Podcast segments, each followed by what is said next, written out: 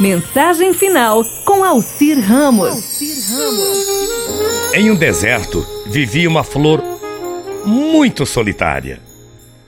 Tão bela, delicada e com um perfume tão bom que a própria areia desviava-se com a ajuda do vento para não molestá-la.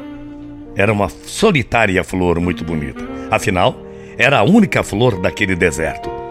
Ela dava à paisagem árida um toque de vida e de luz. Mas de vez em quando a flor perguntava por que nascia assim.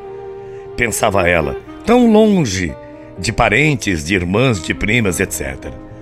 A flor olhava ao seu redor e só via areia clara e o céu azul.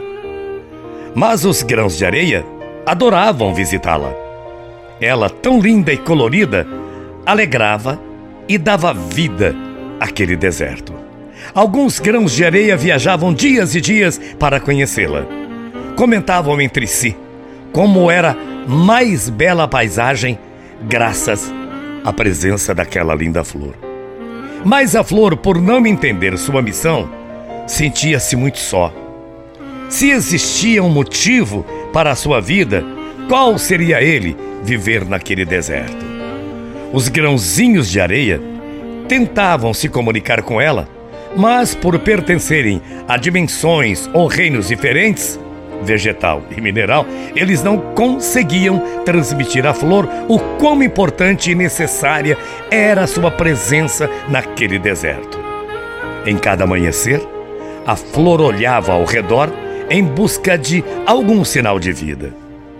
Mas ela acabou entrando em depressão.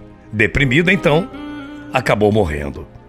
Os grãos de areia, que nada puderam fazer, ficaram muito tristes já não queriam mais passear e até o vento, naqueles dias, desistiu de soprar.